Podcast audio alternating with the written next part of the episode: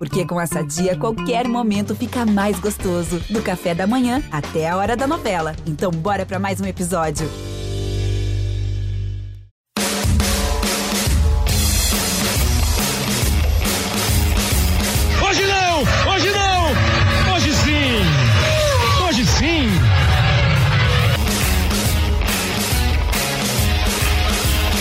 Hoje sim, na plataforma de podcasts do GE. Globo, para você ligado nos nossos programas, mais um episódio do Hoje Sim, que você ouve no GE e ouve no seu tocador preferido de podcast. A gente vai fazer um programa hoje, aproveitando a recém terminada Copa São Paulo de Futebol Júnior, o título do Palmeiras, essa revelação que traz uma perspectiva muito positiva para o futebol brasileiro, que é o Hendrick, mas não só o Hendrick, o time do Palmeiras. E mais do que isso, né? É, como é que um time trata a sua base? Não é só exatamente, ah, eu dou isso, aquilo, dou escola, ah, o Hendrick não foi para o São Paulo porque o São Paulo não deu emprego para o pai dele. Isso são circunstâncias do mundo, não só do futebol, imagino eu, de qualquer. Quantas vezes você já ouviu dizer que um fulano teve uma oportunidade de trabalhar e foi convidado para outra cidade, mas ele precisava de um pequeno detalhe que a empresa não deu, as coisas não deram certo, enfim. E a gente vai fazer em três etapas esse nosso programa de hoje.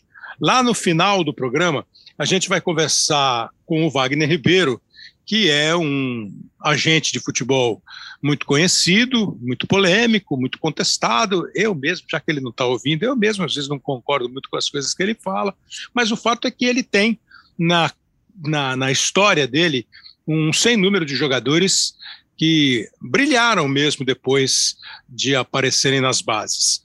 No meio do programa, o Júnior Chavari, que é um cara é, acostumado a lidar com a coordenação de times de base, é, coordenar mesmo o processo de seleção, que é isso que eu vou querer saber dele, né?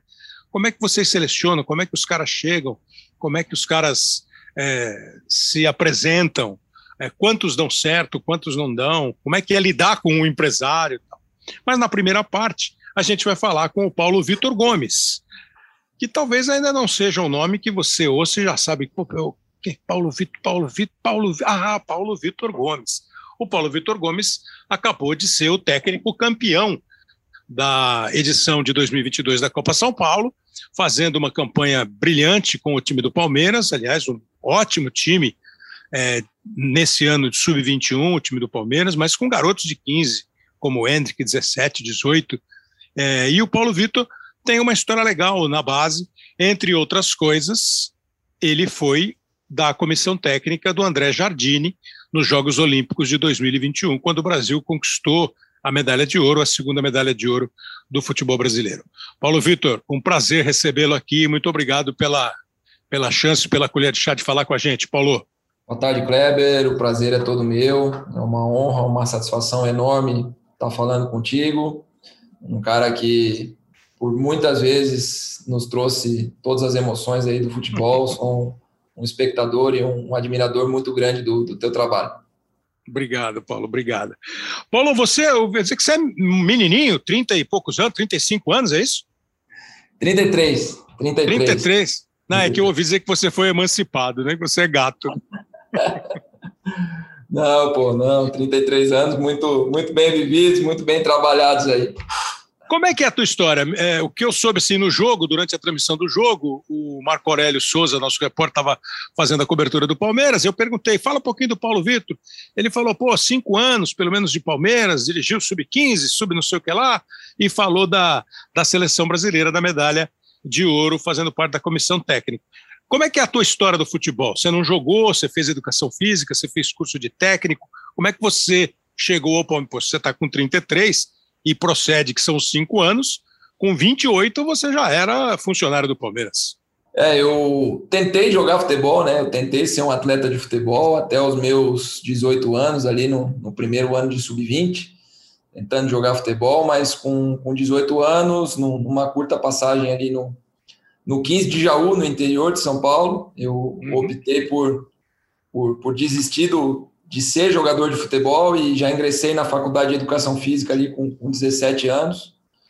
E quando eu dei o meu primeiro treino, ainda numa escola de futsal, eu, eu me apaixonei e percebi que o meu lugar não era dentro do campo, mas sim fora. Me deu a certeza e a convicção de que eu, que eu estava na profissão certa, aquilo que eu teria escolhido era, era o melhor para mim. Em 2015 eu chego no Palmeiras, é, onde eu fico até 2017, é, com a equipe sub-15, onde muitos jogadores daquele momento, daquele período, é, foram os jogadores que se sagraram campeões da, da Copa São Paulo agora junto com a gente. E depois passo cinco anos ali na, na base da seleção brasileira, onde assumi a seleção sub-15, depois a seleção sub-17 e participei de todo o ciclo olímpico junto com, com o André Jardim. Retornando para o clube em outubro do último ano, completando hoje aí 91 dias de, de Palmeiras, do retorno ao Palmeiras. Pô, quer dizer que essa sua volta, então, tem só três meses e já com o título da Copa São Paulo. Você certamente já deve ter ouvido, se não conhece, o, o Júnior, é, que vai falar com a gente, o Júnior Chávari, que vai falar com a gente na sequência do programa. É, mas eu queria falar com você mesmo mais do campo. Você falou assim: ah, com 18 anos eu desisti e o, que me faz crer que você é um técnico por vocação mesmo. Se você se apaixonou no primeiro treino que você deu de futsal, numa escolinha de futsal, você é um treinador por vocação. E você deve enfrentar, a, a, trabalhando com sub-15, sub-17, e agora no Palmeiras com sub-20, né? Que eu repito, na Copa São Paulo foi sub-21. Mesma coisa na Olimpíada, né? A Olimpíada pode jogar jogador até 23 anos. Na Olimpíada de Tóquio pode jogar com 24, porque ela foi é, adiada por um ano e para não perder a chance do garoto que fez 24 no ano seguinte da Olimpíada, da, da data primeira da Olimpíada, o cara não perdeu um ciclo olímpico, eles aumentaram para um ano, é a mesma coisa a Copa São Paulo dessa temporada 2022. Você deve encontrar muito garoto que sonha ser jogador de futebol, todo mundo, todo, quase todo mundo sonha um dia ser jogador de futebol. E alguns é, não desistem, como você desistiu, mas tem uma dificuldade muito grande para conseguir fazer sucesso na carreira. E isso faz parte do teu trabalho, fica mais para coordenação, porque imagina, o teu dia a dia, quem olha para o cara e fala assim, pô, esse cara não está me escalando, é para você. É, eu acho que eu não vou virar nada, eu vou mudar de clube.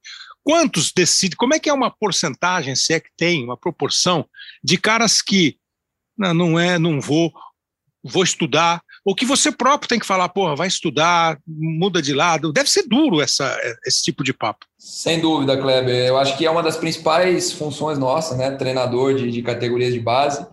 Ter uma atenção, falo sempre para o grupo de atletas, que eu não tenho preocupação nenhuma com os 11 ou com os 14, 15 jogadores que jogam com maior frequência, e sim com os que jogam menos, ou às vezes não são relacionados, e que ficam com essas dúvidas na cabeça. Na Copa São Paulo foi muito isso por diversas vezes eu fiz reuniões com esses jogadores que nem estavam indo para banco, né? Você fica ali praticamente com 10 jogadores que nem vão para banco, né? Dos 30, dos 30 inscritos.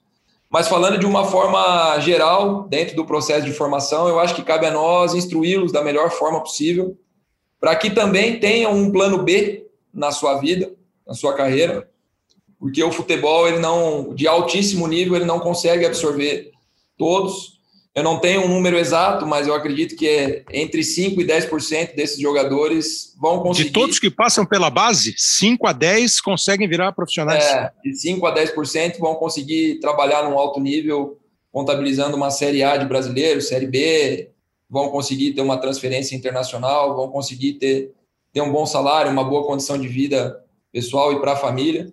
Então, eu acho que faz parte da nossa, da nossa formação instruí-los ao estudo, instruí-los a, a, uma graduação, principalmente no sub-20 agora, nessa, nessa faixa etária de 17, 18 anos, onde eles concluem o ensino médio e também tem a possibilidade de, de fazer uma, uma graduação. Então, eu particularmente tenho uma preocupação muito grande com isso, porque a minha história ela foi muito parecida nesse sentido uhum. e eu sempre tive um apoio muito grande dos meus pais em relação ao estudo e eu vejo que, que foi determinante esse plano B, entre aspas, que acabei seguindo na mesma área, mas é, mais voltado ao estudo do esporte, do jogo. Sem dúvida, e é difícil mesmo, né? Porque a gente, é, tudo vai depender mesmo da condição de vida do garoto, da família do garoto. Né?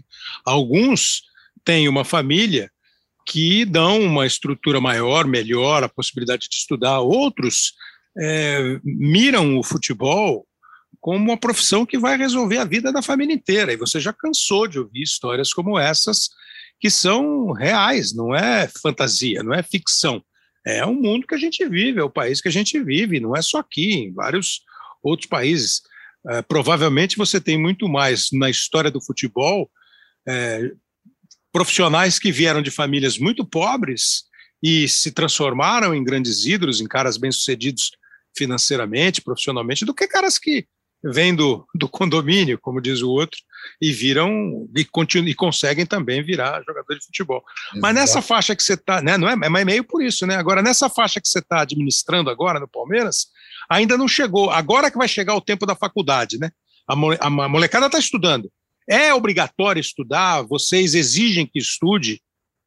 Sim, sim, sim. O, o ensino médio é obrigatório concluir. O, o clube tem um departamento de, de, assistência social, de psicologia, que, que atua muito bem nesse sentido, né, junto aos atletas, mas todos têm a obrigação de estudar até a conclusão do, do ensino médio. Deixa eu ir para o campo um pouquinho, Paulo Vitor. É, o, o Palmeiras, eu estava fazendo, nesse, nesse, nessa, nessa, nesse dia que a gente está gravando o podcast, eu estava fazendo Seleção Sport TV, e o Casagrande ainda brincou, falou, pô, sabe a musiquinha, né? Alguém vai ter que mudar a tal de musiquinha do Palmeiras, hein? Ó, oh, já mudou a parte, já tem que mudar os versos, vai ter que arrumar parceiro aí para uma composição nova. Por isso tudo, é, eu tenho por conceito, e não sou eu que tenho, é um conceito eu acho muito correto, que você não deveria cobrar da base título.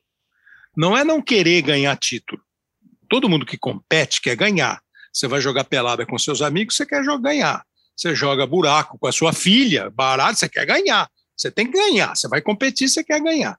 Mas eu acho que na base você tem vários, várias etapas, né? Ensinar o moleque a gostar da bola, ensinar o moleque a se preparar fisicamente, ensinar o moleque conceitos táticos, não uma exigência tática, ensinar a técnica individual e vai ensinar depois a técnica da posição que ele escolheu, que ele vai adotar. Talvez quando chegue na Copa São Paulo, aí o título já passe a ser uma coisa importante. Acho que aí já está na idade de competir, porque moleque de 18 anos hoje é vendido para o Real Madrid. Então você está na idade de competir. Pressão, a gente ouve essa palavra no futebol desde que a bola começou a rolar. Para vocês tinha muito? E você está me dizendo que voltou a 90 dias. Quer dizer, tinha muito esse papo do Palmeiras precisa ganhar a copinha. Veja que ponto nós chegamos. Hein? Cobrança para ganhar a copinha. Não, sem dúvida, Kleber. Você colocou aí que, que o sub-20 já permite um nível maior de, de competitividade, de, de busca por, por resultados. E eu concordo contigo porque hoje o calendário do, do sub-20 é muito próximo à uhum. realidade do que é o profissional, né? E os jogadores também já estão num, num estágio avançado ali no seu processo final de, de, formação. Então, eu também acho que, que cabe isso, porém, sem deixar os aspectos formativos de lado, que, que é o principal, que é o carro-chefe é, dentro do clube. O primeiro objetivo é ascender é, o maior e melhor nível possível de, de jogadores à, à, equipe principal. É, em relação à pressão, eu, eu falei sobre isso né, em algumas entrevistas aí durante a competição, fui muito perguntado por isso. Claro. Eu acho que a pressão ela, ela é um privilégio de quem trabalha em, em grandes instituições, em grandes equipes. Né? Só carrega consigo a pressão quem, quem, quem, quem trabalha nesse, nesse nível. E a gente conseguiu trabalhar com muita naturalidade com relação aos, aos atletas, né? E não deixar que nada que viesse de fora é, interferisse no propósito que a gente tinha, que era fazer história, que era conquistar um título que, que nunca ninguém antes é, pelo clube conquistou. É, os atletas se mobilizaram, renunciaram de muita coisa, compraram realmente a, a ideia e o principal, executaram em campo com, com tranquilidade, com maestria levando para dentro de campo toda, toda a experiência, toda a bagagem que o clube proporciona, que o clube oferece, né, por todas as experiências que o clube já, já ofereceu para esses atletas. Um Mas assim, desculpa, como é que é a pressão? Porque o estádio estava lotado, a torcida estava cantando. o, os rivais estão trocando mensagens em grupo dizendo que o Palmeiras não tem copinha. Aí o outro fala que o Palmeiras não tem copinha e não tem mundial. E o clube? E vocês lá dentro? Porque esse que eu fico imaginando, sabe? Claro, a molecada vai jogar, vai jogar, quer vencer, quer vencer. Mas como é que é? Tem alguém que fala assim, pô, vocês precisam ganhar esse negócio aqui. Há risco de carreiras irem para o espaço, do técnico não ser mais prestigiado? Não, sem dúvida, sem dúvida, mas acho que tudo parte da forma como a gente conduz e, e encara esse tipo de situação. Como eu te falei, a gente encarou com muita naturalidade, encarou todo o jogo desde o do, do início, desde a da primeira partida diante do Açu, com a mesma importância do, do, do, jogo decisivo, do jogo final, não mudamos em nada a nossa preparação, a nossa rotina diária. Então, acho que a gente conseguiu deixar os atletas muito tranquilos, muito muito calmos assim para executar em campo tudo aquilo que, que era proposto. E eu iria destacar muito a, a sequência de jogos que a gente teve. Né? A gente fez 23 jogos em, em 89 dias somando o Campeonato Paulista, Sub-20, o brasileiro da Série A pela equipe principal, que eu acho que foram jogos onde a gente conseguiu amadurecer muito e reduzir essa certa pressão, né, de, de jogar numa arena da Baixada com, com a torcida do Atlético toda toda contra, contra um campeão da Sul-Americana, depois jogar contra o Ceará em casa, uma grande equipe, jogar diante da nossa torcida. Então, acho que esses jogos em específico amadureceram muito a equipe e fez com que esses atletas encarassem com muita tranquilidade, com muita naturalidade e reduzisse essa, essa pressão externa né, que a gente tinha por, por não ter o título da Copinha e, e conseguimos aí conquistar o objetivo e fazer história.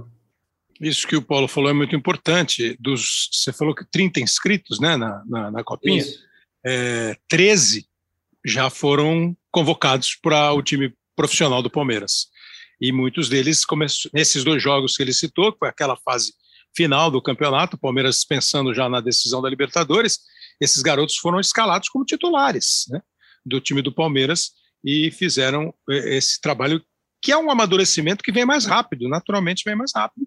É, você quando volta para jogar com o pessoal da tua idade, você está muito mais cascudo naturalmente. Esse calendário mais completo, mais complexo, mais parecido com o profissional, faz bem para categoria de base? Eu acredito que para o sub-20, para o sub-20 sim. E ele ficou, ele ficou muito mais completo e complexo nos últimos anos devido à pandemia, né? Os campeonatos ficaram muito mais mais espremidos ali, encavalados um ao outro. É, eu acredito que a partir desse ano, pelas informações que a gente já vem colhendo, a tendência é que a gente tenha um calendário é, menos menos poluído, digamos assim, que a gente consiga uhum manter a rotina de jogo e treino com, com, com boa qualidade. Se eu estiver enganado, você fala sem nenhuma, nenhum constrangimento, tá? É, os jogos que eu vi do Palmeiras na Copinha, eu vi um time do Palmeiras na Copinha muito parecido com o time principal. É, no seguinte aspecto, assim, é, um time muito consciente do que quer, é, muito, muito, é, parece que muito entrosado o teu discurso, o teu pedido e a execução. Algumas vezes eu vi o time saindo com três ali atrás, e acho que isso não é Palmeiras, ou é, é, é meio a tendência do futebol internacional, mundial. Você traz um meio-campo, o Palmeiras e outros times têm trazido um lateral, o cara faz um terceiro, sai jogando, enfim.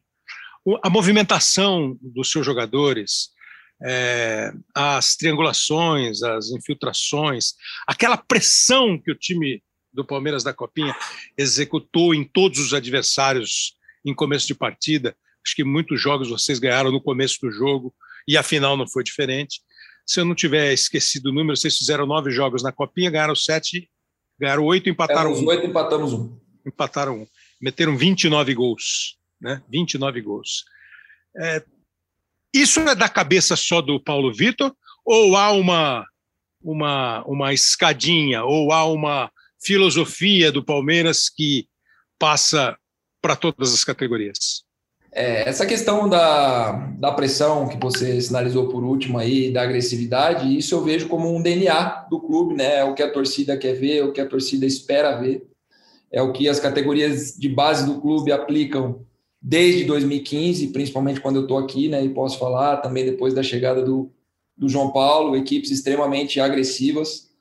E associado a isso, dentro do meu trabalho, dentro da minha ideia de jogo, Eu acho que a gente precisa ter uma equipe extremamente competente com a bola, né? Que saiba o que fazer em diferentes alturas na fase ofensiva, quando está sendo pressionada, quando está em uma construção média, quando empurra o adversário para trás e, e, precisa criar situações no terço final. Então, meu trabalho se pauta muito nisso, né, numa agressividade grande após perder a bola. E em relação à similaridade com, com a equipe principal, com o trabalho do Abel, é, antes de eu chegar no Palmeiras, antes de eu vir para o Palmeiras, eu tive a oportunidade, é, junto com o Jardine, de, de conversar com o Abel, de discutir futebol, é, em uma das visitas que a gente fez aqui no, no clube. E desde então, é, a gente viu ali que a gente tinha ideias muito similares, praticamente idênticas, em relação à fase ofensiva e defensiva também, a ter uma equipe extremamente inteligente que seja capaz de se adaptar e sentir o jogo e fazer o, o que o jogo pede. Então, é isso que eu acredito. É, eu acho que a gente conseguiu apresentar na competição um repertório coletivo muito interessante e também individual, com, com posições e funções diferentes para os mesmos jogadores. A gente conseguiu é, alternar aberturas ali na fase de construção, hora com três, hora com dois e um volante, hora com dois e dois volantes, de acordo com a necessidade do jogo. Eu costumo dizer que eu não, não sou um treinador de sistema, e sim uhum. de, de, ideias e comportamentos que a equipe precisa ter, de espaços que os jogadores saibam ocupar, para que a gente possa é, se adaptar, se tornar cada vez menos previsível, previsível aos adversários e ser eficiente no, no cumprimento das tarefas do plano que é proposto para cada jogo. Agora que isso, evidentemente, para fazer isso, você precisa ter um grupo muito qualificado e mais do que qualificado, versátil, né, para fazer isso tudo. E parece que o Palmeiras tem. E o Palmeiras tem revelado é, um pouco de, de conversa, é, história, né? É, o primeiro time que eu, eu já contei isso aqui, o primeiro time que eu decorei na minha vida é Leão, Eurico, Luiz Pereira, Alfredo e Zeca, Dudu Ademir, Edu Levinha, César Inei, que é a, a segunda academia do Palmeiras, anos 70. É, desse time, muitos vieram jovens para o Palmeiras, mas parece que o único revelado no Palmeiras era o Alfredo, o zagueiro. Todos os outros foram contratados. Né? O Leão veio novinho, mas veio de fora. O Luiz Pereira veio novinho, veio de Sorocaba. É, um veio do Rio Grande do Sul, o Zeca veio do Dudu, veio da Ferroviária, o Ademir veio do Bangu, mas os dois chegaram em anos 60, ainda novinhos. Edu jogou na Portuguesa, enfim. É, o Ney jogou na Ferroviária, o César rolou, rodou Rio, Flamengo, tal, Levinha, Portuguesa. É, o Palmeiras sempre foi considerado um time de contratar. E recentemente, 2014 para cá, fez muito isso no ano passado começou a trazer jogadores nessa linha que você está falando aí, versáteis. Gabriel Menino, Danilo, é, o Patrick de Paula, o Wesley, é, o Veron, enfim, a molecada sabe jogar em mais de uma posição. Esse elenco que você dirigiu na Copinha, qual é a perspectiva deles? Por exemplo, noticiarei que o Palmeiras não quis vender o, jo, o Giovanni, né, o Ajax. Tem cara que fala assim: não, o Ajax oferece baixinho primeiro para depois subir a proposta. Você percebe nesses garotos e no Palmeiras a intenção do quê? Mais uma copinha, fazer esse caminho que você falou no final do ano passado, um pouquinho profissional, um pouquinho competição de base, é, competir nas duas mesmo. Tem uma, um plano é, primeiro, respondendo essa, essa primeira pergunta ou afirmação que você fez em relação à versatilidade dos jogadores, você citou aí o Menino, o Wesley, o Veron, o Patrick, Danilo, esses jogadores que subiram aí nessa, nessa primeira leva ano passado. É um projeto do clube, né, em suas categorias ímpares, que a gente chama, sub-12, sub-14, sub-16, categorias em que não, não estão no ano competitivo, sobretudo, uhum. em que o jogador mude de posição, em que o atacante jogue de lateral, em que o volante jogue de zagueiro, jogue de meia, enfim. Isso Essa é bom explicar, porque a hora que você falou as categorias ímpares, e falou 12, 14, 16, eu falei, pô, peraí, você está dizendo assim, o cara, o sub-17, o cara com 17 é o cara que vai competir, o de 16, ele está chegando, esse de 16 é que Isso, fica verdade, trabalhando verdade, outra eu, coisa, né? Na verdade, eu que fiz a confusão, as categorias pares, né? As categorias pares. Eu falei errado, me expressei mal. As categorias pares, é, como não tem um calendário tão competitivo, é, agitado assim, Então, os jogadores, eles, eles rodam de posição. O João Paulo, nosso coordenador aqui, ele bate muito em cima dessa tecla e tem dado resultados muito, muito interessantes aí desde 2015. A gente tem trabalhado muito bem essa polivalência aí dos jogadores. É, em relação à, à pergunta aí da, das perspectivas do clube em relação a esses novos talentos, eu acho que o clube realmente ele precisa, ele precisa se valorizar, precisa valorizar o, os seus jogadores. É, eu acho que o jogador precisa jogar no futebol profissional, construir uma história dentro do clube. Faz parte do sonho desses meninos, né? Jogar pelo Palmeiras, ser ídolo da torcida. Então, eu acredito que, que a gente está num caminho muito bom aí. E se esse jogador precisar estar no profissional, depois retornar no sub-20, a gente vai ter os devidos cuidados aí, os cuidados necessários para que ele se mantenha focado, que ele se mantenha atento e o principal, mantendo bom desempenho, independente se estiver no sub-20 ou no, na equipe principal. Você achou que eu não ia falar nada do Hendrick, né? Mas eu vou perguntar. Primeiro o gol e depois a declaração. Domina pela direita, solta com a canhota. Corte feito na área. Sobra do Palmeiras, tira essa bola o Jonathan. Corte ruim Negueba. Bola tá alta. Hendrick, que é isso?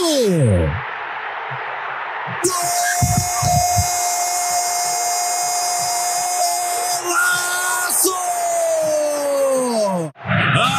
15 anos brilha outra vez a estrela dele. Furou Jonathan, não hesitou, não teve dúvidas. Com a bola no ar por cima do Alê, Hendrick de novo, quinto dele na copinha. Tem fome o menino! Tem fome de gol! 15 anos! É, o Hendrick é um, é, um, é um menino com 15 anos em que acredito que no final e que vai correr tudo bem com os nossos, os nossos sub-20 estão por mérito próprio, por muita qualidade na, na final do, da, da Copa uh, ou da Copinha. Uh, também aproveitar este momento para felicitá-los pelos três jogos que fizeram do Brasileirão, este, estas, esta mesma equipa com a sua equipe técnica a um nível excelente, representaram muito bem a equipa A. Fizeram um trajeto também fantástico na Copinha, ajudaram-nos, porque nós utilizamos o Sub-20 para, para preparar a Libertadores, portanto, muito obrigado para eles. Mas em relação ao Hendrick, nós vamos para o Mundial e se o, se o clube achar por bem comprar uma passagem para a Disneyland ele e a família, é o que ele precisa. Ele tem 15 anos, ainda é um miúdo e eu gosto de olhar para esses jogadores com dar tempo ao tempo, né? E quando nós não damos tempo ao tempo, um jogador com 15 anos, uh, ainda ontem, por exemplo, não, não jogou e eu acho muito bem esta, esta gestão que se faz, que não sou eu que a faço, são os diretores e a comissão técnica da base do Palmeiras que tem feito um trabalho extraordinário, não só quando eu cheguei, mas já antes, e os frutos estão, estão aí. Portanto, não tenham pressa, não tenham ansiedade, ele mais cedo ou mais tarde seguramente que jogará na equipa na equipa principal, mas com 15 anos e depois de, se Deus quiser, e com o trabalho deles ganharem a, a copinha, o clube poder dar-lhe uma passagem para a, Disneyland, para a Disneyland, ele e a família, é o melhor que lhe vai fazer seguramente para ele continuar a brincar, porque ainda só tem 15 anos. A primeira voz é do Sérgio Arenilas, que narrou o gol de bicicleta do Hendrick. Ele fez seis na copinha, né?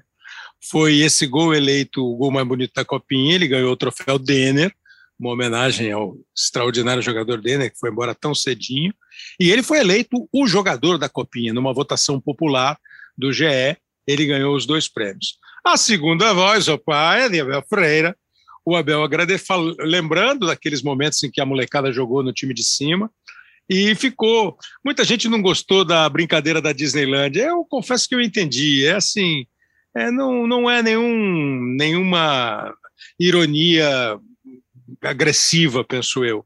Ele está encarando um garoto que é um miúdo, ele tem 15 anos de idade. Eu não sei se tinha que ir para o Mundial, eu não me incomodo de que sou eu para me incomodar, né? Não tenho que me incomodar com nada. Mas eu também não levaria, vai? É isso que eu quero dizer. Cara com 15 anos, um elenco bicampeão da Libertadores, composto por 30 caras, você vai tomar o lugar de quem? Tomar o lugar no sentido, você vai tirar quem para botar o Hendrick? Quer levar o Hendrick lá para ele conviver com os caras, beleza. Para ele ser inscrito, eu acho que ainda é cedo.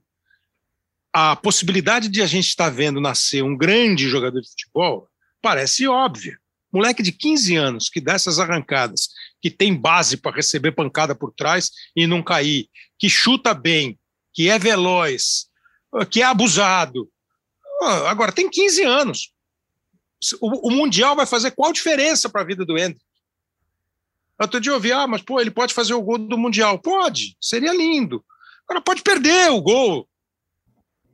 Sabe? A bola pode bater nele e entrar, e pode bater nele e ser gol contra na defesa.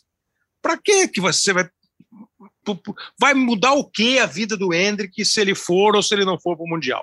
Isso é uma opinião minha, né? E não é só minha.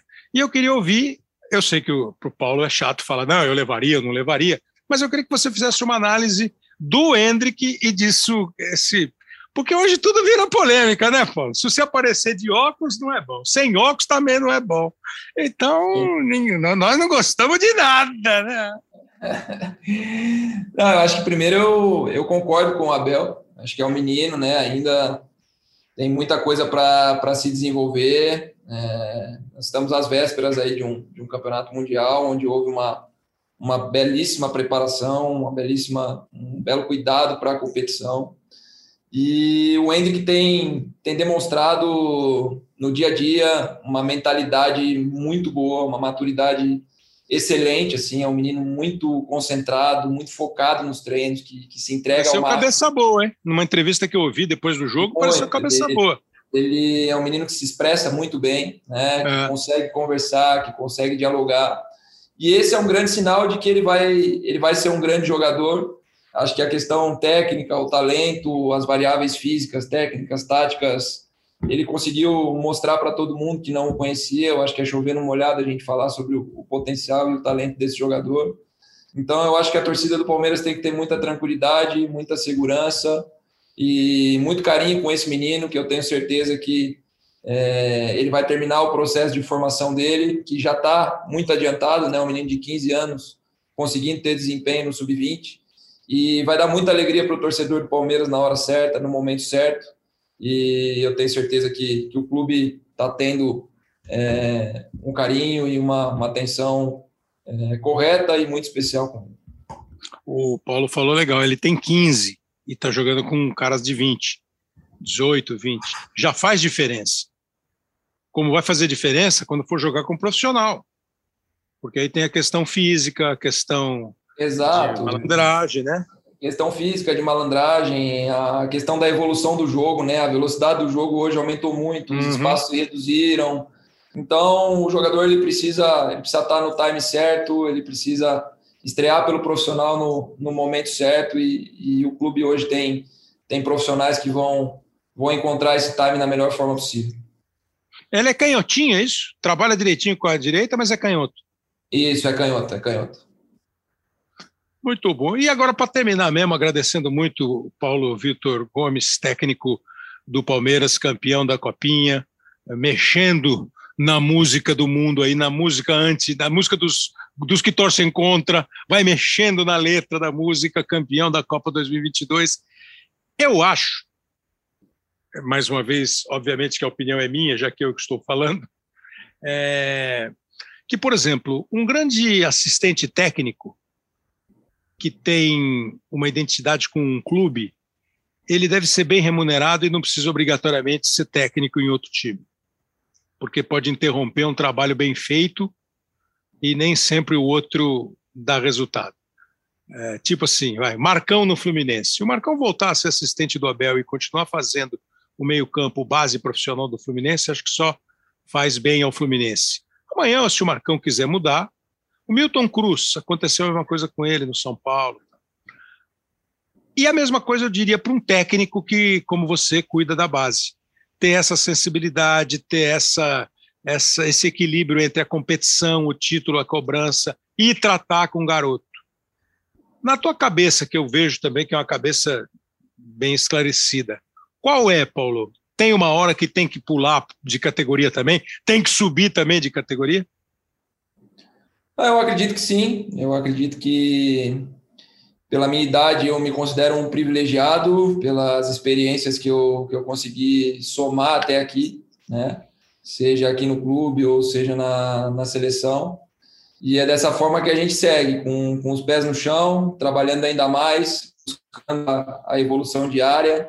sem pressa, sem queimar etapa. É, já tive alguns convites para acelerar processos, para queimar etapas, mas eu sou muito pé no chão, eu sei onde eu estou, é, aonde eu quero chegar e principalmente o que eu preciso fazer para chegar. E acho que eu estou num bom lugar, num grande clube, num grande projeto, que tem me dado a, as totais condições para que eu consiga desenvolver a minha carreira da melhor forma possível e, no tempo certo, dar o salto. Quer dizer que hoje, entre o Mundial e a Disneylandia, você iria para a Disneylandia? Sim, sim, sim, sim, sim. Sem dúvida, sem dúvida. A gente tem muita lenha para queimar ainda, Cleber. Muita lenha ainda para queimar, muita coisa para aprender e aproveitar cada, cada momento, cada competição que a gente joga, cada jogo e buscar fazer o melhor trabalho para que a hora que a gente tiver uma oportunidade no nível maior, a gente consiga dar conta do recado e se, se estabelecer com, com segurança. Paulo Vitor Gomes, parabéns e muito obrigado aí pelo espaço, hein, pelo tempo. Obrigado você, Cleber. Foi um, um prazer falar contigo e te desejo todo sucesso do mundo, ainda mais, né? Um cara consagrado, um grande ícone da, das nossas transmissões, da nossa TV. Como eu te falei, vibrei muito com você já. obrigado, obrigado. Obrigado mesmo, espero que você tenha gostado. Foi muito legal a conversa. Obrigado. Valeu, um abraço a todos aí, um abraço, Júnior, meu amigo, que acabou de entrar aí. Valeu. Boa. O Paulo já deu uh, a manchete. Júnior Chavari está aqui com a gente. É, às vezes o nome, os caras ouvem, quem? quem, com, quem? com quem vocês estão conversando? Apresente-se, Júnior Chavari, toda a tua história trabalhando com futebol e com a base. É um prazer recebê-lo. Um abraço. Oi, Kleber. Prazer é meu aí estar podendo participar desse bate-papo com você aí e é todos que estão acompanhando, nos acompanhando. Especial abraço ao meu amigo PV, né, parabenizando ele por mais essa conquista. O rapaz é fera, ele onde, aonde, aonde ele pisa, a coisa acontece, né? Eu tive, eu tenho uma grande felicidade de ter alguns amigos do futebol e, e o Paulo Vitor é um deles fez parte daquela comissão técnica junto com o Jardine, que é outra pessoa que a gente conviveu muito tempo, né? Jardine, eu tive o prazer de levar ele para trabalhar comigo no Grêmio, depois para levar ele para trabalhar comigo no São Paulo, e acho que isso foi foi muito legal para todos nós. De todo modo, é uma breve apresentação, né, Kleber? É, eu comecei no futebol na cidade americana, eu sou paulista, as uhum. pessoas, muitos pensam que eu sou gaúcho pela história do Grêmio, né, pela, pela intensidade do trabalho realizado no Grêmio, mas eu sou paulista, no interior de São Paulo. Passei pelo Rio Branco da Americana, passei pela Internacional de Limeira, passei pela Ponte Preta. Depois eu fui contratado pela Juventus de Turim, onde nós ficamos lá um período de três anos, sendo um scout manager aqui para a América do Sul. Da Juventus eu vim para o Grêmio, nosso querido e saudoso presidente Fábio Koff queria fazer uma reformulação nas categorias de base do Grêmio e me convidou para que a gente pudesse implementar isso. Do Grêmio fui para o São Paulo, o Grêmio me trouxe de volta. Cheguei a trabalhar com um, com um fundo de investimento que estava começando a iniciar clube, clube empresa no, no país, fazendo uma consultoria para eles. Logo em seguida fui para o Atlético Mineiro e do Atlético eu tive esse último ano no Bahia, né? uhum. né? onde é, recém saímos agora. Então, uma miscelânea aí de muito trabalho com a base, mas também muito direcionado e muito verticalizado para o futebol profissional. Eu sempre tive essa felicidade, Kleber. Né? Onde a gente passou, sempre teve essa, esse conceito de verticalizar, desde o futebol profissional e até a base. É, é pô, o currículo é muito rico, com essa passagem, inclusive, pela Juventus de Turim. Quando você diz verticalizar, Júnior, quer dizer, é, você pensa nas divisões de base com o objetivo de entregar material humano novo para o profissional, é isso? Sempre, né? Muitas vezes eu fui questionado, Kleber, se a base ela era, ela era feita para ganhar ou era feita para revelar, né? Opa, é, é, boa, que eu ia te perguntar isso mais para frente. Desculpa estar antecipando, então. Aí, não, não, é. é. Mas é assim, coordenador é assim. É. E eu não tenho nenhum pingo de dúvida, nenhum. Para mim não há dúvida nenhuma. Ela é feita para revelar. E aí a base, você tem que entender é, uma coisa que às vezes eu, eu, sempre falo, né? A base ela tem dois é, processos. Ou é, ela forma para entregar esse jogador na equipe principal, e muitas vezes ela apenas revela que é aquele jogador que às vezes chega semi-pronto, chega no último ano de sub-20. Boa, qual, qual, é a diferença? Desculpa de interromper. Qual é a é. diferença é. de revelar e formar? Formar, basicamente, é um jogador que você traz mais, eh, mais cedo, com 14 anos, com 15 anos. Você tem todo um processo dentro do clube, fazendo ele passar por toda, por toda a formação dele, principalmente como pessoa, como cidadão. Você consegue investir muito nesse sentido. Você uhum. tem tempo para investir. Você tem tempo para investir em fundamentos. Você tem tempo, depois a gente pode falar rapidamente alguns projetos que deram um grande destaque nesses, nesses anos que a gente trabalhou, mas eu sempre digo, é, um dos setores mais importantes por onde eu passei em todos os clubes é o setor psicossocial. Uhum. É o setor que trabalha hoje a assistente social, a pedagoga. E, e, é trabalho sério, Júnior? Os clubes trabalham Não. isso seriamente? No Brasil, a maioria absoluta dos grandes clubes trabalha isso de uma forma exemplar. Exemplar. É mesmo, que bom. O Brasil está muito à frente, muito à frente nesse quesito em relação a, aos clubes mundialmente falando. Logicamente que nós estamos dizendo isso por quê? Porque no clube da Europa, por exemplo, a Juventus. A Juventus não tem nutricionista porque ela entende que o jogador tem que saber exatamente o que tem que comer, como comer, é, é, né? não tem aquele trabalho de acompanhamento. O jogador da base, ele chega e ele não tem todo esse, esse aparato que a gente faz hoje no Brasil para poder então, ajudá-lo. Mas não ajuda porque, assim, como é que é, o perfil do garoto que vai para a Juventus é parecido com o perfil do garoto que vem para os nossos times? Que eu estava conversando agora com o Paulo Vitor. É o garoto que é pobre, que precisa de dinheiro, a maioria, pelo menos, é de família mais é, humilde. Lá na Europa é igual? Talvez, será que essa questão social interfere no modo como o clube cuida do garoto, na 100%. comparação Brasil e Europa? 100%. A grande diferença é a questão social. É, o, é o lado socioeconômico do atleta, do atleta, né? É o perfil familiar, o perfil educacional, é, é completamente diferente, cara. é completamente diferente. É por isso que, que o investimento hum, é, na Europa é muito mais na parte técnica e tática uhum. do uhum. que no uhum. ser humano. E, e nós aqui hoje, nós temos que investir muito no ser humano. Você falou uma coisa muito importante. Hoje o garoto, muitas vezes um garoto de 14, 15 anos, e não vamos nem falar das exceções, tá? Porque hoje claro. na, não vamos nem falar das exceções, vamos falar da normalidade do futebol brasileiro. Isso. Esse atleta, muitas vezes, ele já é o esteio da família. Ele já é. é com 15, o, 16 anos. Com, com 15, 16 anos. Ganhando, ganha... ganhando, ganha do canto, Júnior. Puta, eu não gosto de falar nesse negócio de grana, não, mas ganhando quanto? 5 pontos? 5 mil? Não, muito menos que isso. A maioria absoluta é? dos clubes, muito menos que isso. O jogador, hoje, entre 14 e 15 anos, ele, ele tem que trabalhar com contrato de formação. Sim, né? sim. Porque não, então. Não pode profissional. É, os clubes hoje, raramente um clube hoje vai pagar mais do que mil, mil e quinhentos reais para um atleta. Lógico. E esses tem, caras já são é, exceções, exceções. É, Nós estamos falando lógico. de média, né?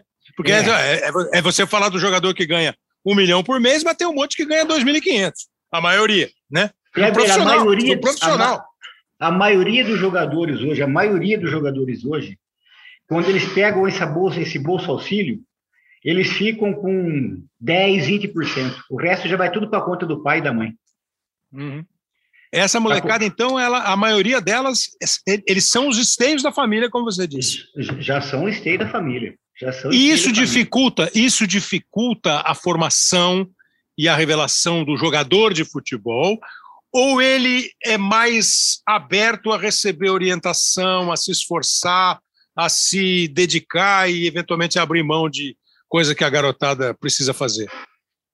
Olha, como em qualquer profissão, você sempre tem os excelentes, os ótimos, os bons, os médios, os ruins e os péssimos. Uma das funções que hoje é, é, é, é, muito importante no dia a dia do atleta é o representante dele, o empresário dele. O garoto com 14 anos já tem alguém que está cuidando dele. Invariavelmente já tem alguém que está cuidando dele. Normalmente, quando você tem a felicidade de ter uma família que entende o processo e um representante que entende isso, você consegue caminhar de uma forma muito eficaz. Você consegue fazer com que isso seja até natural. É um processo que, que vai acontecendo, e a partir daí, é, você vê que o sucesso normalmente é atingido. Porém, muitas vezes, essa pressão, essa necessidade, sabe, é, que já é imputada ao garoto com 14, com 15, com 16 anos, né, ela faz com que o atleta ele tente muitas vezes queimar etapas. Bota ele o carro na frente, bota o é, carro na frente do boi, como diria lá em Americana. É, exatamente, ainda mais na festa do peão de Americana. Né? É. então o que acontece exatamente, nós temos que tomar muito cuidado quanto a isso.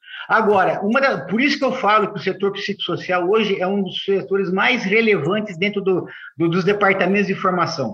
Porque no dia a dia, a psicóloga, a assistente social, a pedagoga, ela está sempre ali muito antenada com isso. Uma das coisas que os clubes investem fortemente, se fala muito pouco disso, é na, é na questão hoje da educação. Os atletas hoje, não é porque ele tem a obrigação de terminar o ensino fundamental para poder jogar, não.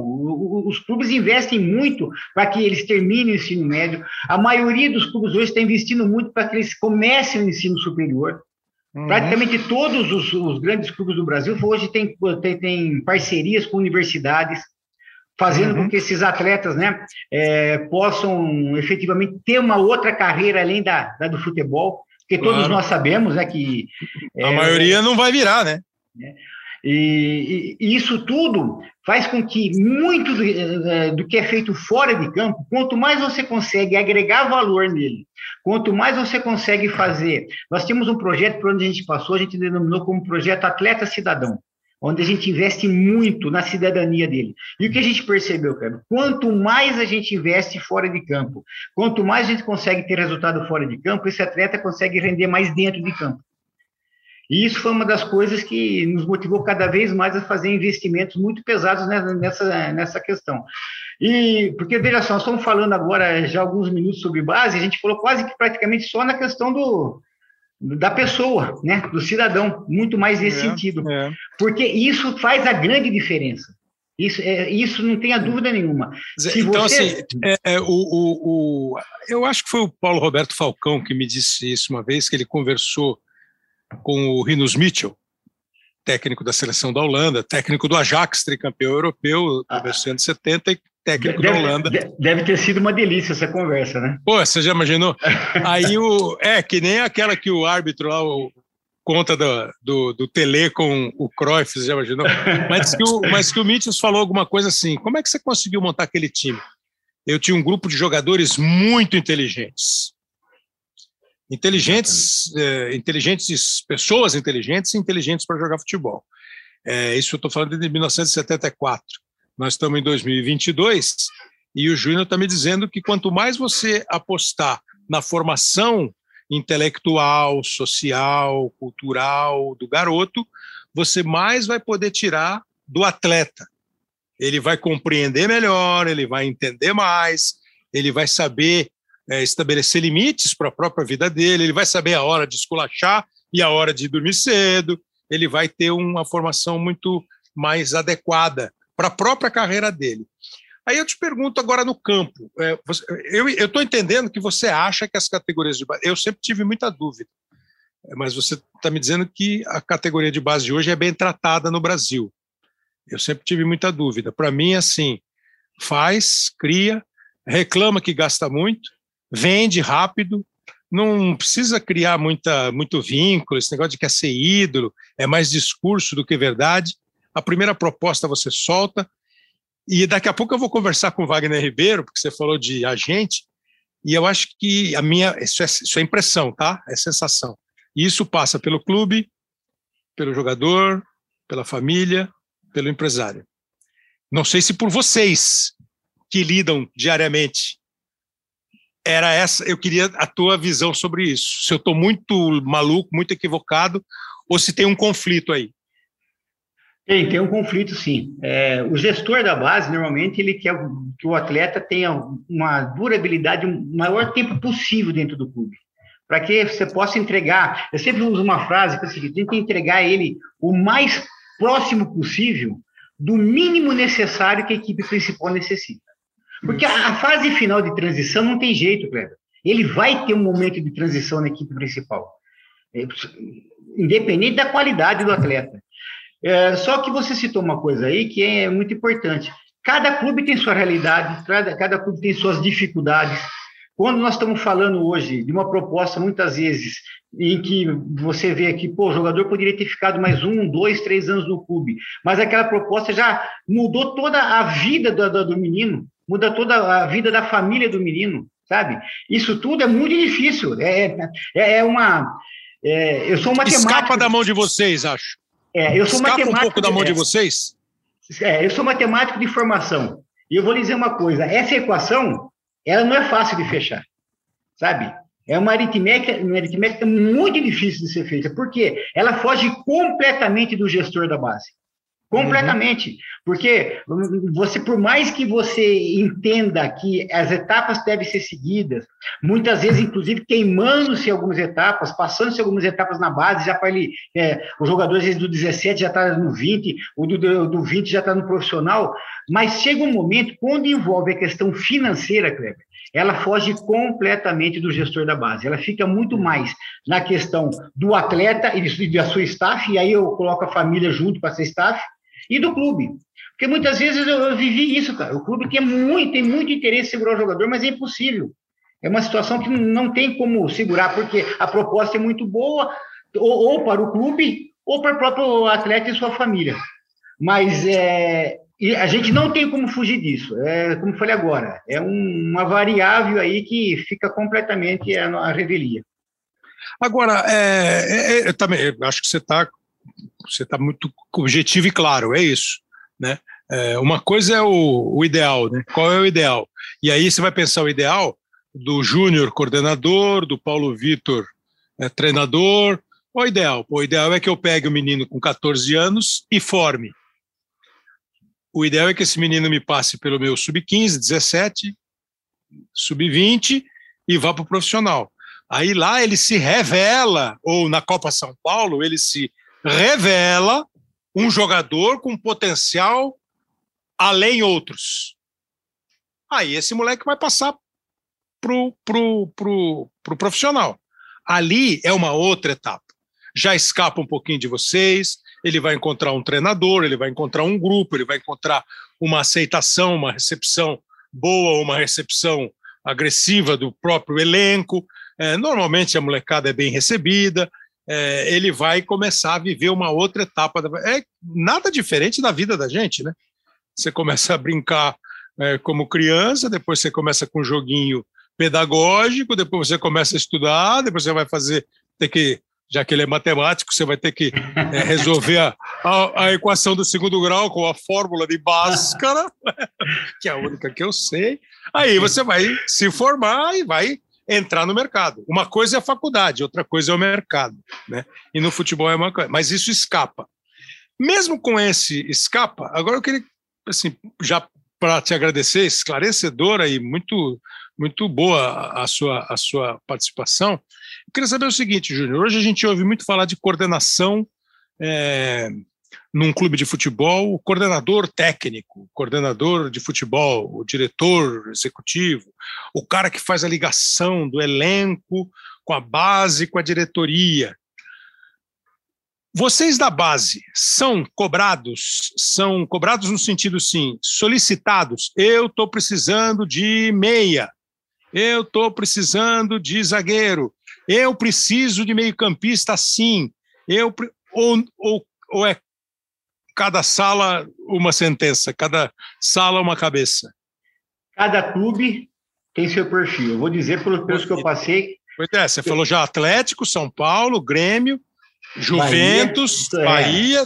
tudo time mas, grande. É, mas no país eu tive, não sei se eu tive sorte ou foi um momento, mas todos eles, eu vou repetir o que te falei no começo, a verticalidade foi fundamental. E aí que eu vou te explicar bem o que é verticalidade. Boa. É chegar, sentar com o executivo, o executivo me dizer, bom, nós vamos precisar contratar um lateral direito. Como que a base está? Eu tenho um Boa. pronto para você. Olha, eu não tenho ele pronto agora, mas daqui seis meses ele vai estar numa condição boa. Eu tenho um para daqui para o ano que vem, então pera um pouquinho. Então não vou contratar um cara para muito tempo. Preciso de um lateral. Então rola esse diálogo. Esse Mas, diálogo certeza, rola. Boa. Por todos os clubes que eu passei, foi sempre fundamental. O e técnico acho... de cima participa, não? Sempre. Ou com essa mudança de técnico de três em três meses, fica Ele mais difícil? Parte, eu acho mais ou menos assim. Eu vou falar de uma forma mais assim. Não, geral, né? É. Ele participa muito com o executivo. O executivo, tá. a partir desse momento, já tem a leitura clara do que, que ele vai precisar para a equipe principal. E, e vai em você. E a partir daí ele senta, ele senta com, com o pessoal da base os tá. últimos trabalhos, todos eles, eu sempre fiz integrado. É, é, eu ficava sempre junto com o profissional. Meio período nós despachamos com o profissional e meio período com a tá. base. Tanto é que era uma, uma, junção, essa, essa integração sempre foi muito constante. E, e, e é bom isso? É bom isso, é, ah, Eu acho que é fundamental, Claire. É fundamental. Você, porque o que acontece? Quando você faz um planejamento, é, e isso aconteceu, sem citar nome, né, não, mas isso aconteceu nos últimos sub onde a gente passou. Olha, não traz para essa posição alguém com, com muito tempo de contrato, porque daqui seis meses, um ano, o cara vai estourar. E se tiver um cara aqui, vai segurar ele. ele Tem subir. um percentual de, de confirmação da tese? Ou é difícil? Olha, é difícil, mas o que eu posso passar para você é que o percentual é muito significativo. Ele é uma maioria absoluta Dá de, certo de mesmo. sucesso. Dá certo mesmo, né? Até porque você é, é, é, um conceito que praticamente eu sempre carreguei comigo. Você tem três tipos de jogadores que você vai entregar para o principal. Aquele hum. jogador, né, que ele vai subir para a equipe principal, ele nunca vai ser vendido, ele nunca vai ser vendido. Mas ele vai ajudar, ele vai compor grupo, ele vai levantar título, ele vai, sabe, ele vai acabar sempre sendo uma figura constante ali. Não vai gerar boa, retorno boa. financeiro, mas boa. gera retorno técnico. Boa. É um, é um caso. Não é o craque do time, é um cara bom para o time. É. Poderíamos dar vários exemplos aqui, mas não vamos citar, né? O jogador tá que sempre carregou. Né? é. O segundo caso é aquele que nunca vestiu uma camisa, a camisa do principal, não deu tempo. Ele, ele apareceu tão cedo no 17, no 18, que com 18, 19 anos, ele não fez nenhum jogo na equipe principal. Alguém veio e comprou ele. Aí você só teve retorno financeiro, que não é um grande negócio, porque normalmente a compra dele nesse momento ela, teoricamente, ela não é num valor absoluto ainda, é um valor de, de oportunidade de mercado. E o terceiro caso, que é o melhor dos dois mundos, é o jogador que subiu, fez a diferença no teu time, ajudou a ganhar título, se consolidou, e aí você vende ele pela, pela tabela cheia.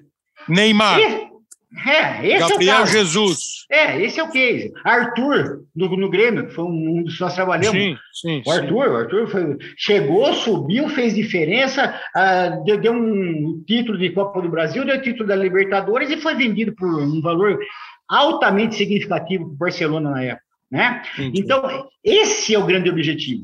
Qualquer coisa que fuja isso é perda na base. É perda, é uma, é uma perda e aí que eu falo, só para a gente não fugir, aí que a gente tem que trabalhar muito a questão do cidadão. Porque o atleta sai do clube e, e, o percentual é grande, você vai, se aproveita muito menos do que você libera. Ele tem que ter alguma outra formação. O fato dele não servir para um desses times de grandes ou gigantes, ele pode servir para outro clube e seguir a vida dele. E outros tantos tomam decisão, quer ser uma coisa, vou fazer outra coisa na vida. Né? Eu mesmo, eu tentei jogar futebol. Quando eu percebi que não dava, é, até pela minha linha lógica, eu vou estudar. Né? Então, isso é uma das coisas que a gente tem que trabalhar muito.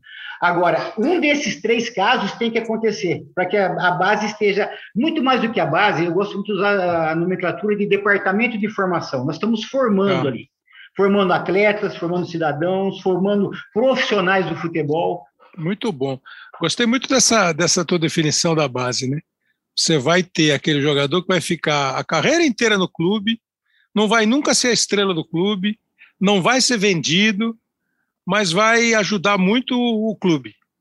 Você tem aquele que nem chega no profissional, um, um esperto e atento olheiro internacional esse, leva embora. Esse, esse, eu vou dar um exemplo para você, o TT do Grêmio. Claro, nem passa pelo TT principal. nunca vestiu a camisa do, do, do, do principal e foi vendido por um é. valor absurdo. Né? Não, e lá no passado, né? Você tem outros, mas enfim. Números, né? e, aquele, e aquele cara que aparece, joga, hoje não vai jogar mais 10 anos, vai jogar 3, vai jogar 4, mas vai jogar, vai ganhar campeonato, vai mesmo num período curto, em comparação a outros tempos do futebol, ele vai marcar no, na história do clube, ele vai virar um cara super importante no clube e ele vai ainda oferecer um, um ganho para o clube financeiramente. Muito bom. Júnior Chávari, foi um prazer, hein? Eu não te conhecia, foi um prazer te conhecer e ouvir a tua experiência, teu bom conceito sobre futebol de base, que isso que você pensa e observa em alguns clubes seja cada vez mais realidade para o nosso futebol, Júnior. Kleber, o prazer foi meu. É, você é uma das pessoas aí que a gente faz parte das nossas vidas, né? Porque a gente acompanha muito tempo, né? A, a, emoção que você consegue transmitir e, e o futebol, ele só existe pela emoção, né? A emoção é o grande carro-chefe, que infelizmente muitas vezes compromete um pouco do, do, dos projetos, dos trabalhos, mas na maioria absoluta das vezes é o que é o nosso combustível. Então, eu só quero te agradecer e foi um prazer imenso. Prazer foi meu. Um abraço, Júnior. Bom, agora para a parte final desse programa, falando de garotos de base, nós vamos conversar com uma das pontas. Você viu que eles foram citados tanto pelo Paulo Vitor Gomes, o técnico do Palmeiras, campeão da Copinha, quanto pelo Júnior Chávari, que é um cara rodado no relacionamento com as categorias de base. Todos eles falaram dos agentes, é, e ninguém ainda é, fez juízo de valor, né? Se eles são bons, se eles são ruins. A única frase que eu marquei aqui, que é que eu vou começar a conversar com o Wagner Ribeiro, que é o nosso convidado. O Wagner, depois ele vai falar mais gente, mas assim, eu estou falando de, de, de memória, hein? Neymar, Robinho, Kaká, entre alguns jogadores. Lucas, Lucas Moura. Lucas Moura, já. Gabigol. Gabri, Gabriel, ele está com a memória melhor que a minha. É, mas, e, mas, e ao mesmo tempo, isso acontece, isso que eu vou, vou, conversar com ele ao longo do tempo. Esses aqui que a gente cita, eu, eu, eu citei o Milton Cruz, eu falei do Milton Cruz agora há pouco. Milton Cruz, uma vez eu falei, pô, Milton Cruz, você só fala dos caras que você indicou e deu, deram certo. Né? Os que deram errado, você não lembra. Ele falou, pô, aí não, né? Aí não, né? Mas, enfim, o, o, o, Wagner Ribeiro vai conversar com a gente sobre essa relação, é, o agente, o clube, a família, o jogador de futebol. O, o Júnior Chávari, Wagner, falou assim para mim: ó, aos 14 anos, invariavelmente, todos os jogadores têm alguém para cuidar da vida deles. Um agente, um representante, que junto com a família, meio que traçam o caminho do garoto. Se eles entenderem que o processo é um processo complexo, que precisa mais do que ganhar dinheiro, não ganhar dinheiro, ser vendido ou não ser vendido, ser titular ou não ser titular, vai sair tudo lindo. É meio por aí, Wagner, e obrigado pelo, pelo tempo aí, por ter topado conversar com a gente sobre esse papo, assim, sobre esse assunto. O Kleber, é, essa história do pai, da família entrar no, na gestão de carreira do filho, isso aí começou na época do Cacá, quando o Bosco, o pai do Cacá, é, deixou o escritório dele e ficou um bom tempo trabalhando lá no meu escritório, cuidando da vida do Cacá. E isso fez com que o Neymar acompanhasse a mesma coisa, o pai do Robinho. O, o, o, Diego não teve isso também, o Diego dos Santos? Teve, só que o pai do Diego de Jair, ele nunca assinou com empresário nenhum. Ah, ele, ele mesmo ele cuidava. cuidava. Mas ele queria um empresário para fazer o transfer, entendeu? Ele usava entendi, entendi, entendi. Ele tá, eu não estou tirando o direito dele, está no direito dele, mas tá. foi feito assim. Ele, tá. Ele era muito amigo do Robinho, eu tinha uma relação de amizade com ele também, porém, ele nunca assinou com ninguém. E isso fez com que as coisas fossem acontecendo, é, os pais sempre tomando é, dores pelo filho, numa negociação, é muito comum o pai é, discutir, bater na mesa, achar que o, o, diretor do clube acha que ele é mercenário, que só fala em dinheiro. E eu tinha uma estratégia, eu falava para ele, eu vou ser o ruim e você vai ser o bonzinho. Primeiro eu chego, ponho na mesa uma proposta absurdamente alta. Eu vou ouvir não. Mas esse teu vai... combinado é com quem? Com o pai do garoto ou com o diretor do clube? É, é, é uma estratégia minha que eu falava com os pais do, dos atletas, ah, independente pais, do tá. atleta. Que primeiro ah. eu chegava e colocava uma, uma, proposta altíssima, já sabia que ia ouvir. O cara falava para mim, pô, você quer levar o estádio? Você vai levar o Morumbi? É, vai levar é. o... Eu falava para ele, não, eu estou aqui para defender o jogador. É, houve até uma, um lado com o Marcelo Teixeira no Santos, que ele, eu tive um atrito sério com ele, na época do Robinho, porque o Robinho foi vendido por 30 milhões de dólares e a multa dele era 50, e o Robinho tinha 40%. O Santos não pagou o Robinho os 40%, porque ele recebeu só 30%, e o pai dele não, abriu mão disso por causa do sequestro da mãe dele. Eu sei que quando terminou essa negociação, o Marcelo Teixeira me falou: Wagner, parabéns, você defendeu muito bem o atleta. E eu defendi meu clube. E agora demos as mãos e, e ficamos amigos, entendeu? Porque cada então, um. mas, tem... Wagner, um, um, claro, cada um tem um objetivo nessa história. Mas eu, a minha pergunta é a seguinte: esse negócio dos garotos de 14 anos, 13, 12, alguns com 10, com 8, é verdade. Como é que eles chegam a vocês ou vocês chegam a eles? Como é que se dá esse processo? É, hoje bate na tua porta o eu sou pai de um garoto bom de bola, ou você tem uma rede de observadores para descobrir o garoto bom de bola? Vamos lá. Primeiro, o garoto até 16 anos, ele não pode ter agente. Exato. Ponto. Porém, o pai pode dar uma representação é, do jogador, desde que o jogador se comprometa a assinar com, com a gente quando fizer 16 anos. Okay. Nós temos realmente um, um, os scouts, a gente chama aqui no Brasil, chama-se de olheiros.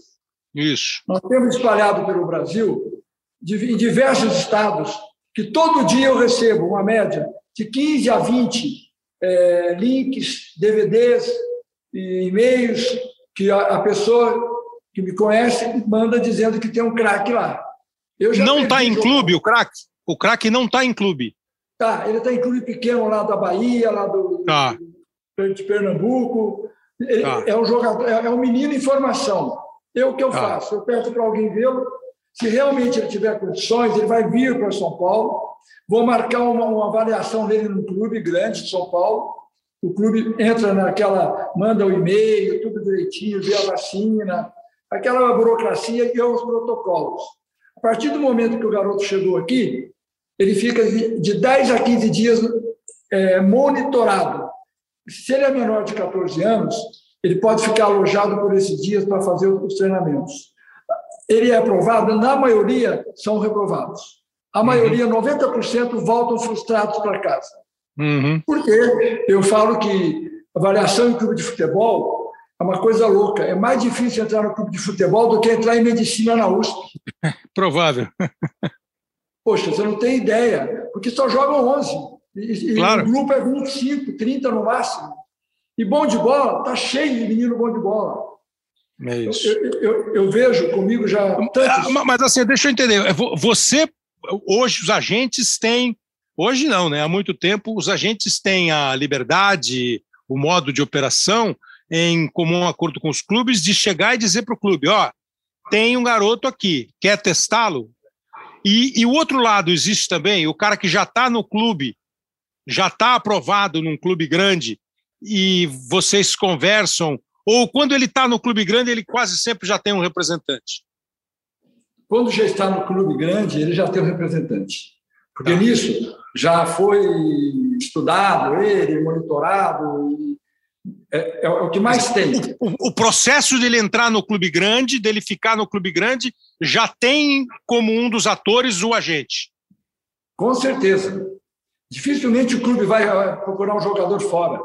Não tem mais peneira, Wagner? As peneiras são nós que colocamos jogadores nas peneiras. Entendi. São os agentes. Entendi. Não tem mais aquela, quando eu era moleque, é, aqui em São Paulo tem o Shopping Eldorado, lembra? Shopping Eldorado, lá, sabe onde é o Shopping uhum. Eldorado? Lá era um campo, né? O Areião, vários campos. O Palmeiras fazia peneira lá. Então a molecada ia lá, né? A molecada ia lá. Exato. Quem é lateral direito? Levantava, aí eles iam formando o time. E o cara escolhia ou não escolhia. Né? Enfim, esse processo hoje é um processo completamente ultrapassado. Hoje são levados garotos para essas peneiras, entre aspas. Sim, porque eu, eu recebo muito DVD. Só que o DVD já vem escrito, os melhores momentos. Pô, Lógico. eu vou Pô, ver o só, falta, só faltava eu te mandar as narrações que eu errei, pô. Então, e, e, isso é, é uma coisa que eu não dou valor. eu peço para alguém da equipe, alguém, algum amigo dar uma olhada. Se ah, realmente for bom, a gente faz isso. Agora, Wagner, como é que é esse, esse processo assim? Ó? É, eu, eu falei isso agora para o Júnior. O Júnior, é, eu não sei se você conhece o Júnior Chávari, que trabalhou em vários clubes tal, e ele fala para mim assim, ele acha que ele acha que está bem tocado o, o assunto base no Brasil.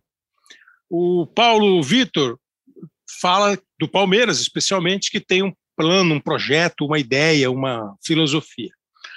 Eu falei para o Júnior, e vou repetir rapidamente para você. Eu fico sempre achando que tem muita ponta solta, sabe? É, tem o discurso, que é mais do que o discurso, tem a prática desses profissionais, o coordenador da base, o técnico da base. Eles querem o bom jogador, o bom time, a competição, a formação, o cidadão e revelar pro, passar para o time de cima. O clube tem um discurso de nós, nós valorizamos a base, mas adora uma negociação, uma venda. O empresário, o jogador, ele fica naquela, pô, eu preciso fazer grana para minha família, tenho pai, tenho amigo, tenho não sei o quê. E vocês, agentes, eu fico sempre pensando, um dia eu perguntei para um agente assim, mas por quando você conversar isso e o clube? Ele respondeu para mim, pô, eu quero que o clube se dane, eu estou preocupado com o meu jogador. Como é que é esse balaio, Wagner? Há uma possibilidade de haver um, um caminho que, mesmo por estradas paralelas, vicinais, chega num ponto que é legal, que é bom para todo mundo? Ou vai ter sempre conflito? Sempre vai ter o conflito, não tenho dúvida. É, eu, eu, me lembro que antigamente, e você deve ter lido e ouvido falar, de corrupção no futebol de base. Uhum. Em clubes grandes. Uhum. Isto hoje é mais difícil, porque hoje o treinador, se o time perde, ele perde o emprego. Então, ele não vai colocar o, o filho do, do diretor, o afilhado do conselheiro, ele vai colocar o melhor jogador. Uhum. Então, já está mais difícil a corrupção. Porém, existe ainda o conflito entre é, o agente e o clube. O agente hoje é respeitado. Antigamente, é, o agente era considerado marginal, estava querendo explorar, roubar o jogador do clube. É, Isso. Hoje não, é, hoje está bem melhor. Hoje eles veem os, os, agentes, que são todos afiliados à CBF, né? eles, veem, eles veem os agentes como parceiros, parceiro dos clubes. E realmente é o que acontece.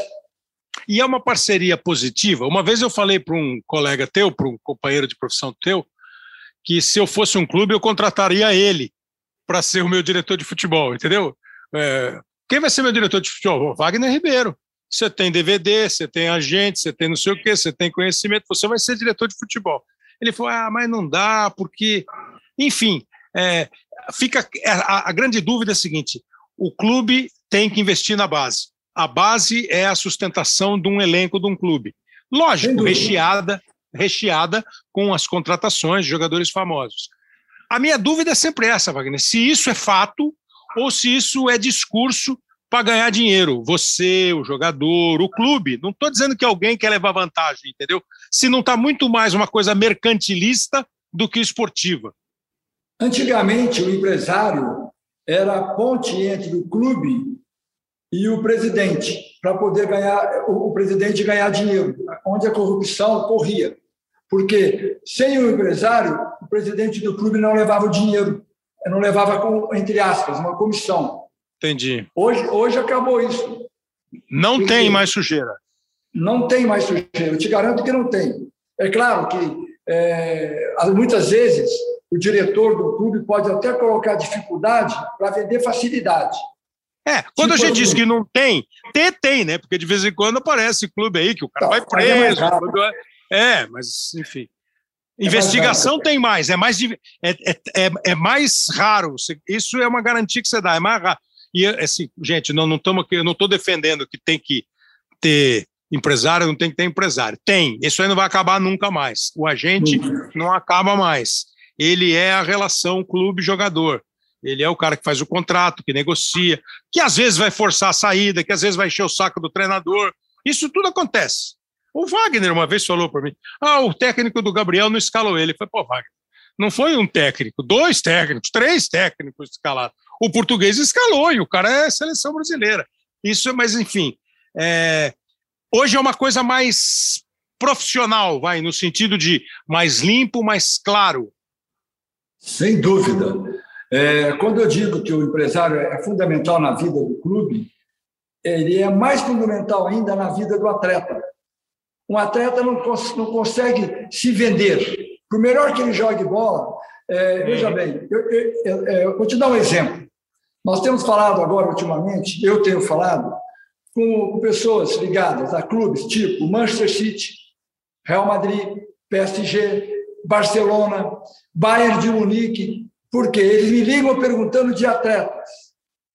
É, de atletas, eu não vou, eu não vou colocar nome, porque. Claro. É, mas você já imagina qual atleta que está em evidência hoje. Porque eles querem prioridade para comprar o atleta daqui a uns anos. Isso é normal.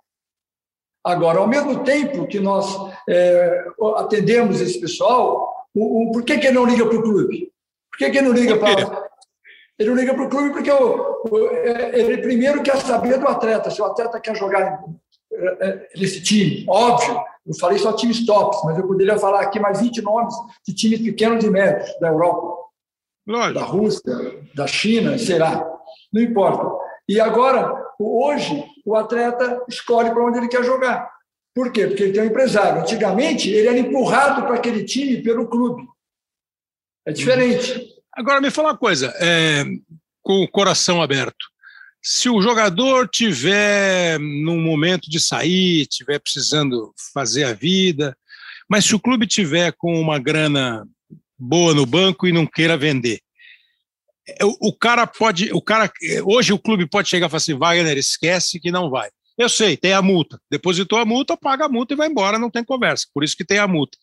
Esse diálogo hoje é, é, é mais, é um diálogo mais fácil de ter, porque a minha impressão era sempre assim: a hora que o jogador e o empresário decidiram não vai ficar, não vai ficar mesmo. Acho que continua sendo assim. Eu quero saber se há mais hoje flexibilidade no papo. Não. Se o jogador disser quero ir embora, chegar para o presidente, o empresário, tiver uma proposta da outra ponta, ele vai embora. Mesmo que a multa seja absurdamente alta, tem, tem multas aí absurdas, 200 milhões de euros. Uhum. Porém, para o clube brasileiro, é de acordo com o salário, já cai lá embaixo. Então, ele pode ser vendido para o clube brasileiro, fica a jogar seis meses aqui, depois ir para a Europa. Entendi. Então, quando ele quer sair, ele pode usar esse argumento para o clube e o clube fica na mão do empresário. E aí o clube acaba cedendo e vendendo ele pelo preço que convier a ambos. E, e, e isso serve. A ideia desse nosso episódio aqui é muito mais a base. E isso que você fala se aplica mais à base, se aplica mais aos profissionais já um pouco mais consagrados, ou é dividido? Porque eu estou hoje mais assim, hoje no programa aqui a gente está mais preocupado com a base. Porque a base. Aí uma outra coisa legal que o Wagner, o que o, que o Júnior falou. Tem jogador que é revelado por o clube, fica no clube a vida inteira, não rende dinheiro para o clube, mas ajuda o clube esportivamente. Tem o jogador que nem chega no profissional. Com 17 anos, 16 anos, alguém olha, 18 anos, fala assim, nossa, esse cara é bom. O cara vai embora sem vestir a camisa do clube no profissional. E tem outros que assumem uma posição de destaque no time de cima, ganham o campeonato e ainda dão dinheiro para o time. Esse é o cenário ideal, ele diz, ter pelo menos esses três. Na base, qual é a, a, a, a frequência maior de caso? É o cara chegar, subir. Eu estou pensando muito assim nesse Palmeiras que acaba de ser campeão, Wagner, com um time super bom, e daqui a pouco nós vamos chegar no Hendrick. Mas qual é o caso mais. os casos mais comuns hoje? É isso que eu falei da venda, é, que quando o empresário quer o jogador quer, querem que o jogador saia, que ele sai mesmo, isso aí é no profissional. Porque ah. na base nós temos um problema. Até 18 anos não sai. Pode ter passaporte comunitário, pode ter o que for. Até 18 anos, ele jogando aqui no Brasil, tendo contrato de formação, ele não sai do Brasil. Tá. Tem jogador que fez isso, tentou, pintou, foi para a Juventus da Itália e está lá encostado esperando fazer 18 anos. Não um, joga. Um, ex-jogador do Palmeiras. Eu vou dar até nome aqui, porque não tem porquê. É o Fabinho, que é, que é um claro. craque, chamado de Messi. Um baita jogador. Foi para a Juventus da Itália, o Palmeiras recorreu, entrou com, com recurso lá na FIFA, ele não conseguiu jogar na Itália. Agora, é na base, eu vou dizer para você, é, os jogadores que estão começando, no caso do Hendrick, que você citou agora, ele é, é um menino que certamente vai ficar no Palmeiras no mínimo mais dois anos e meio, três anos. Como é que é a tua relação com ele? Você é agente dele, você disse que não pode ter agente o cara com 16. Não, não pode. Você, você é o cara que cuida dele para o pai dele. É, o Palmeiras disse que ele vai ficar, ele disse que quer ficar. Eu acho que eu já ouvi você dizer que ele vai ficar. Você está dizendo aqui que pelo menos mais um ano e meio, você falou? Dois pelo anos menos mais dois anos e meio, até fazer 18. Então, é, é, agora esse parece ser uma joia dessas que você acha, né? Você garimpa, garimpa, garimpa e um dia vem o Hendrick. Ninguém sabe Olha. o que vai ser. Parece ser. A história do Hendrick é o seguinte: eu já o conheço há dois anos. Há dois anos ele foi no escritório, conheceu o pessoal, é, tiramos fotos, postamos foto.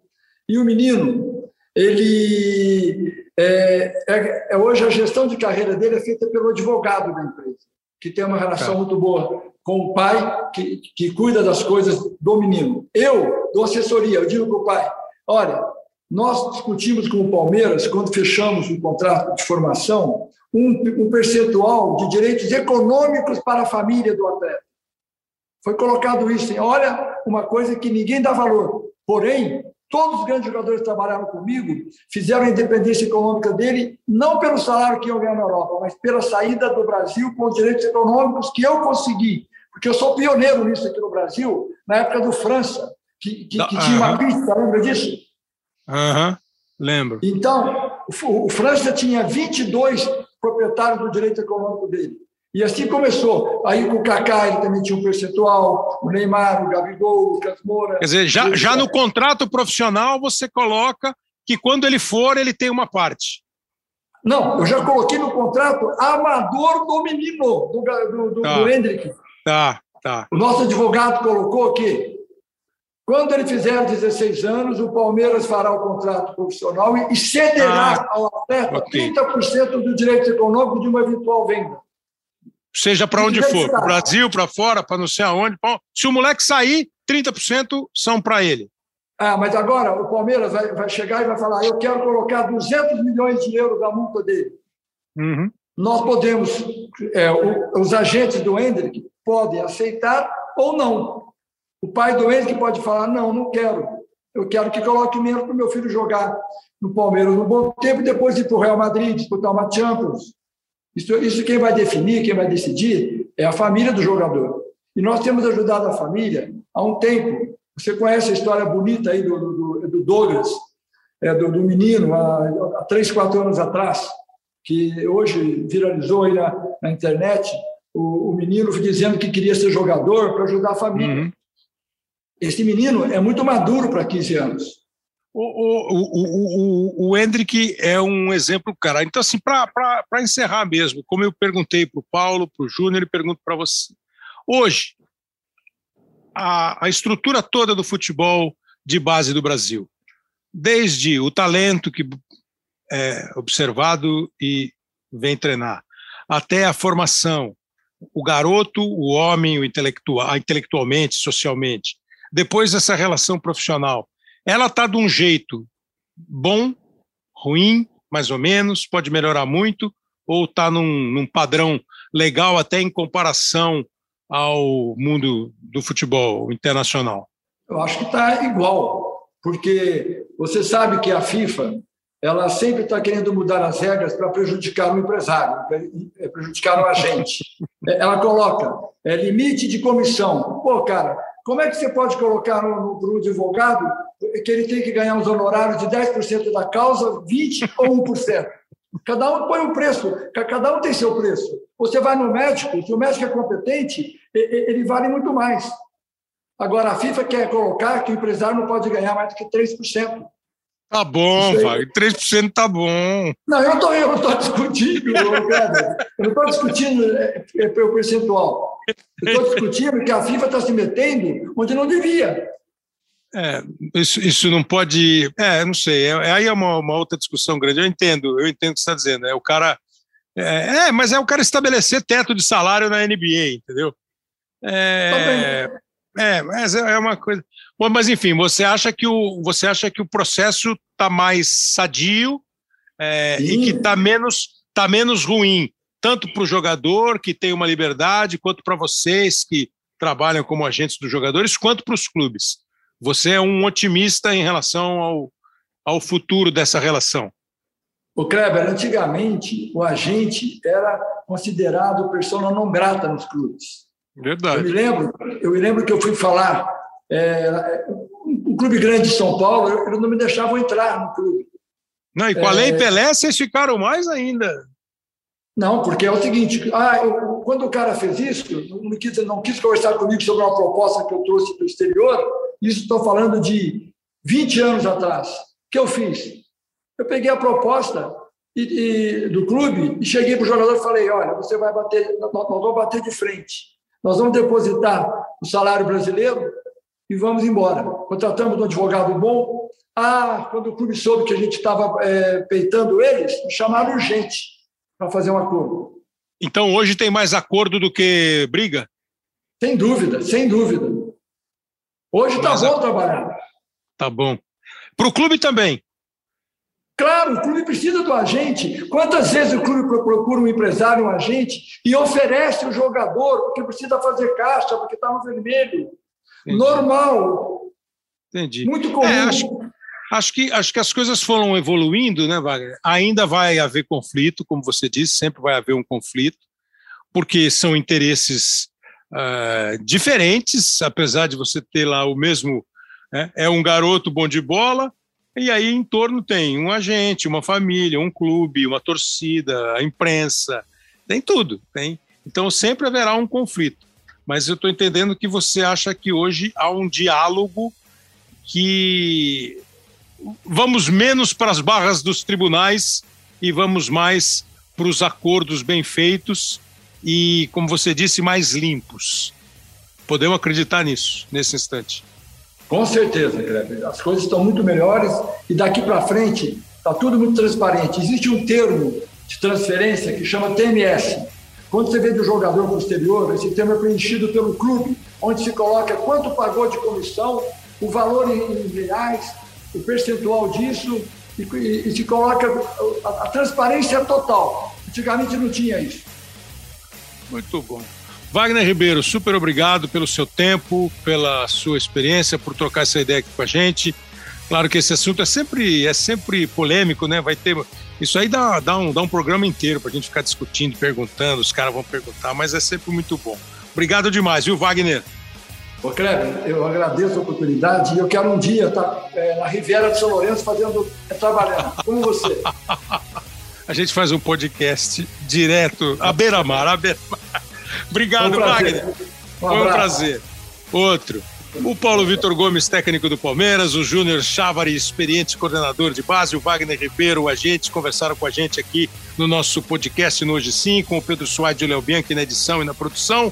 Semana que vem prometo que vou abrir bastante espaço para você que tem participado aí. Manda mensagem aí para os nossos dois, é, nas, as nossas duas ferramentas no Twitter, para você participar com a gente, mandar aquele recado e a gente fazer um programa com a sua participação sempre. No ge.globo, na plataforma de podcasts, no seu tocador de podcasts favoritos. Hoje Sim volta semana que vem. Valeu, grande abraço!